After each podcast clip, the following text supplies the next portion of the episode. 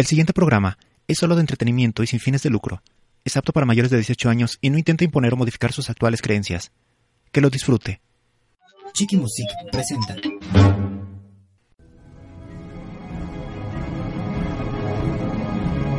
Con ustedes, The Filthiest of Lives.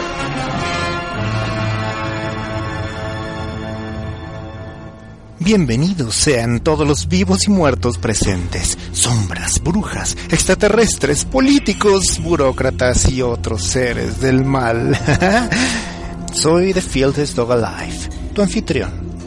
Soy transdimensionista, transespecie, de humor negro, travestista del planeta Tacón. Y es que como se podrás dar cuenta, estoy muerto. Bienvenido a mi programa, donde hoy te vengo a contar como cada año muchísimas historias. Puedo contarlas ahora pues son épocas modernas, sin tapujos, y tiempo en que la madre tierra tiene la noche más larga que el día. Las hojas caen, el frío se vuelve mortal. Antes solo lo sabíamos por las cosechas y anunciábamos el fin, nos guardábamos, para luego esperar hasta el reinicio, la primavera. Épocas obscuras que desde mi antiguo mundo fue relacionado con la muerte temerosos inventaron fiestas para alejar la tristeza y la oscuridad. A los miedosos los espantamos con historias y mitos del más allá, por sombras y muertos que se levantaban de sus tumbas para llevarse a las almas mal portadas al infierno. Misterio y leyendas, y uno que otro dato que envuelve al mundo del horror. Yo no siempre lo viví realmente, aunque por mis relatos me llamaban Le Monstre Narrateur du Conte haciendo fiestas temáticas a la usanza de cada región, con galas de mitologías festivas y eventos paganos y costumbres que van y vienen por el mundo con otros nombres y apellidos. Que no fue, sino hasta ahora, que he muerto, que lo creo y ahora lo comparto. Y regreso a buscar una rica cena en cada temporada, un delicioso platillo de ofrenda o un alma perdida temporada en que tengo permiso de caminar entre los muertos y entre los vivos. Y yo lo bauticé el Halloween.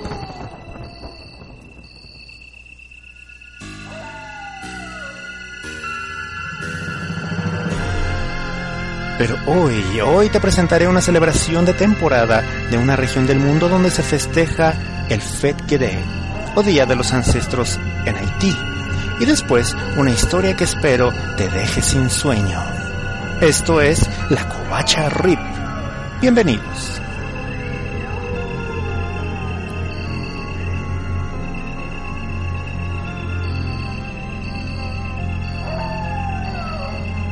La Covacha Rip 5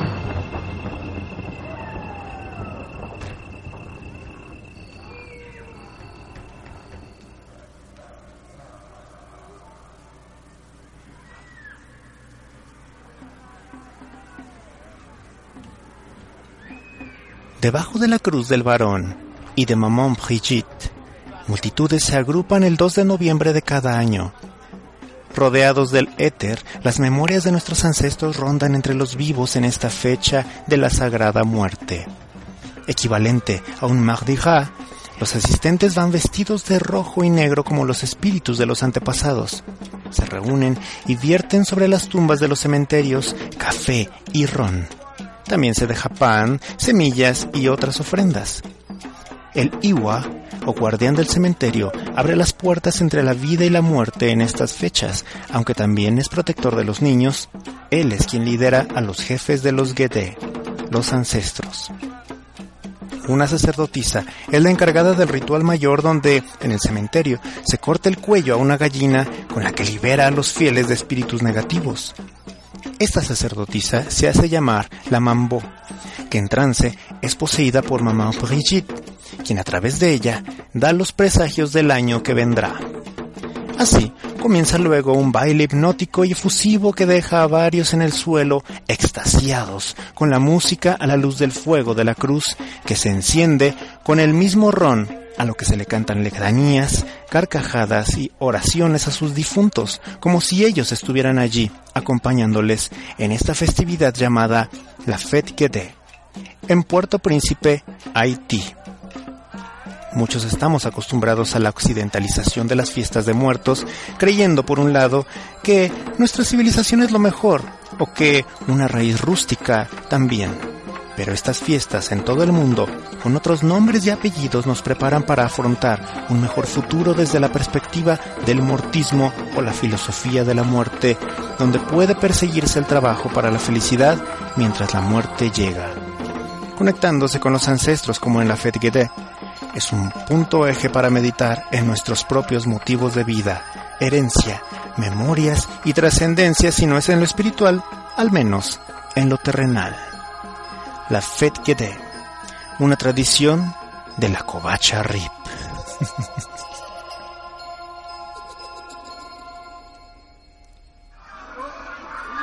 Sigue nuestro fanpage en Facebook, Covacha Rip.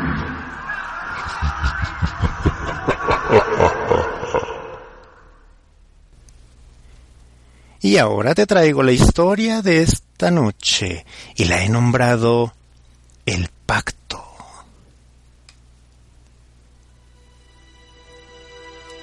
Muchos de quienes se acercan a mí por el morbo que produce el velo entre la vida y la muerte y entre la realidad y la ficción, son tentados a pensar que existe un más allá mágico o con un poder sobrenatural al que pudieran acceder con algún medio.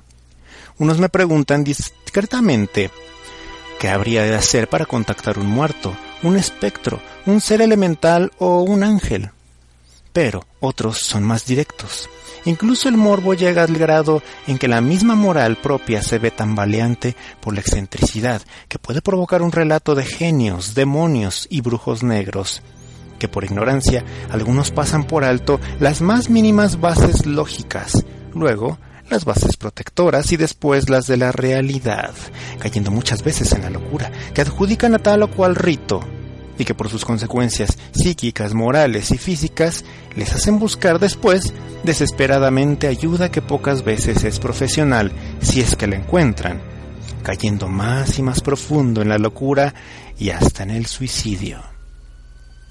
Pero pocos son los aventurados que luego de haber ya probado vienen a contar lo sucedido como un triunfo, según ellos, como un gran logro. Y que las consecuencias han sido malas, pero que aún les mantiene funcionales, o al menos eso creen. Y esta historia es una de ellas.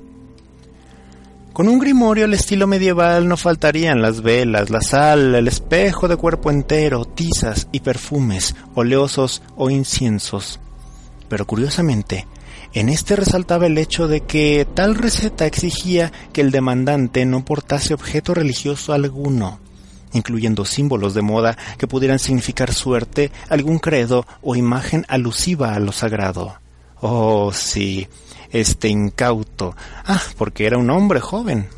No tan joven para no saber que había algo curiosamente oscuro en ese experimento y tampoco tan anciano como para no tomar al pie de la letra, por premuras o soberbia, cada punto que el grimorio marcaba como advertencia.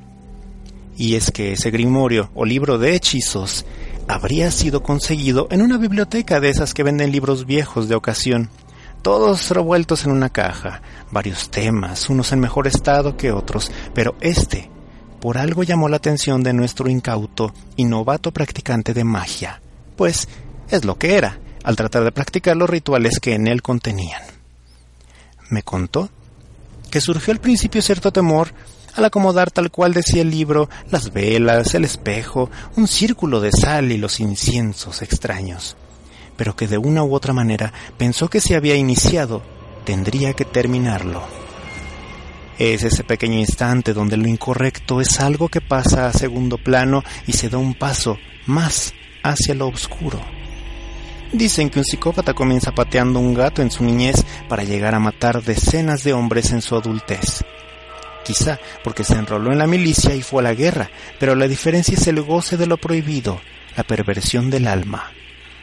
Y así, al prender su primer vela frente al espejo, dispuesto como era el mandatorio, sin más luz que esa, ni más compañía que su reflejo, recitó las palabras mágicas que estaban en un idioma desconocido para él, pero que por la adrenalina de este ejercicio pronunció tal y como lo leía escrito. Muchos que han intentado algo así dirán que es fantasía lograr una aparición, una evocación, un contacto en una primera vez. Que se necesita experiencia, dones, meditación, artilugios especiales o sangrientos, sacrificios exuberantes o sarcasmos sacrílegos. Pero será suerte o la fuerte intención de este incauto que cuando debió verse en el espejo para buscar a aquel que llamó desde su habitación, que fungía como cámara de magia, allí apareció, frente a él. Tengo que advertir que no he dicho cuál fue su petición, ni a quién, ni los detalles que tentarían a otros como él, pero sin su suerte, a intentar tal suicidio del alma.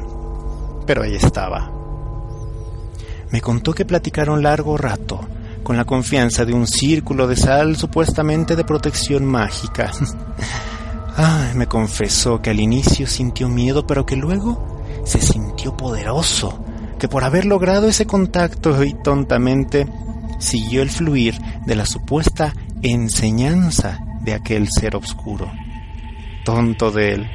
No hay espíritu negro ser tenebroso o del bajo astral que tenga empatía con un vivo, sino un fin malévolo, sin un costo a un cheque en blanco, sin un arrepentimiento. Ah, al final, le entregó un anillo que ahora me dio en custodia, pues su corte refractaba sombras y no luz, fatalidad y soledad. Y fue así que llegó a mí, por compañía, una compañía que añoró siglos, sí, siglos pues le era imposible morir. Mas eso no le impedía sacar de su dedo voluntariamente el anillo en cuestión. Un anillo con una piedra venida del coágulo de sangre de un dragón infernal, una gota brillante incrustada en hierro bruto. Y cuando le conté del mundo del aquí y el mundo del allá, decidió quedarse, pero dejar los excesos que ese anillo le proveía dinero que era imposible de justificar, salud que era incompatible con la naturaleza, influencias que casi eran vampíricas. Pero su rostro, su rostro, reflejaba en sus ojos la peor de las soledades, tristeza, melancolía, que le chupaba el alma hasta sentir que solo era un muñeco de trapo por la vida, saciando sus más bajos instintos para distraerse de su putrido destino lejano a su petición principal que nada tenía que ver con pretensiones diabólicas de cuentos y leyendas. Al contrario, quería algo bueno para sí, pero de alguien malo. No podía andar por la calle pues su mirada alejaba a todos, le tenían desconfianza, miedo, incluso asco. Solo podía refugiarse en las cosas materiales infinitas que no lograron satisfacerle jamás. El punto es que el pacto nunca se rompió a pesar de que se pudo zafar dolorosamente de ese anillo y que ahora paga en una pseudo muerte lo que cosechó en vida, si es que a eso se le puede llamar vida. Y no voy a terminar sin decirte cómo llegó esta coincidencia a su vida. Una noche de juerga, en estado etílico, hizo pleito con un desconocido que le rozó sin intención violenta. Su reacción fue tal para hacerse el macho que luego de varios empujones le dijo una maldición. No me voy a morir hasta que no te vea yo mismo en el infierno, así tenga que estar eternamente esperándote caer. Claro, a la mañana siguiente se le olvidó, y curiosamente, su contraparte era la persona más decente y recta que uno pudiera encontrarse. Por lo que si somos ortodoxos, aquel pobre nunca pisaría la sala del infierno.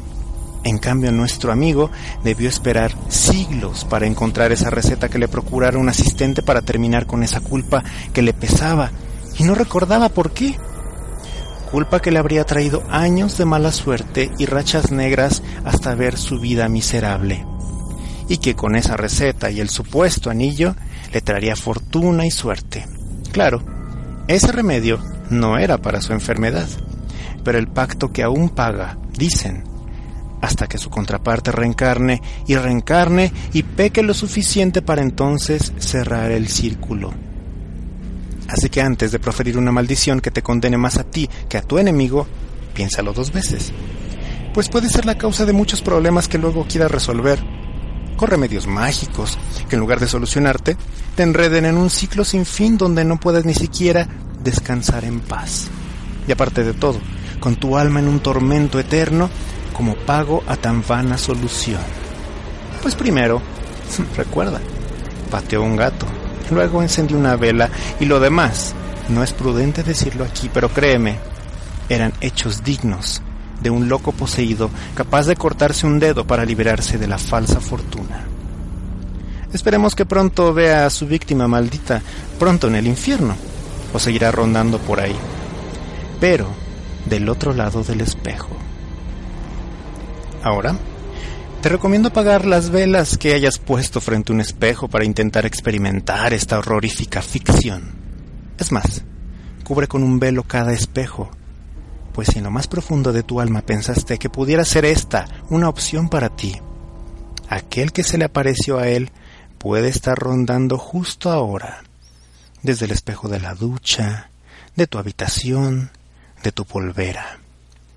Pues te digo que algo sí le dijo este ser a nuestro incauto creyente y fue No necesitabas tanto circo para llamarme, aunque me guste el drama, porque yo desde antes ya estaba allí, esperando que dijeras mi nombre. Y su nombre es...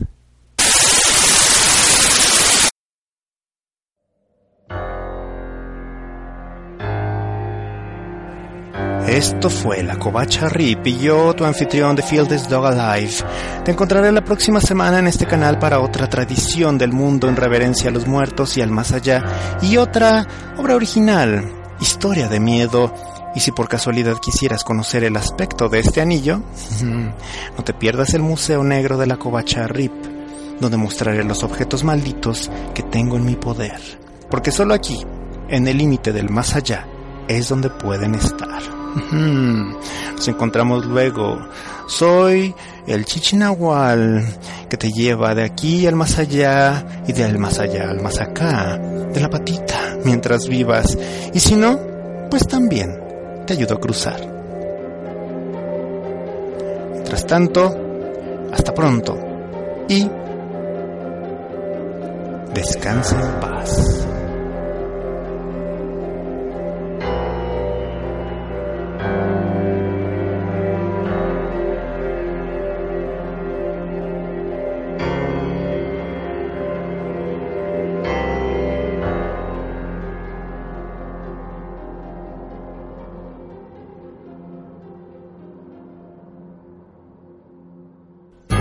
Esto fue La Covacha Rip 5.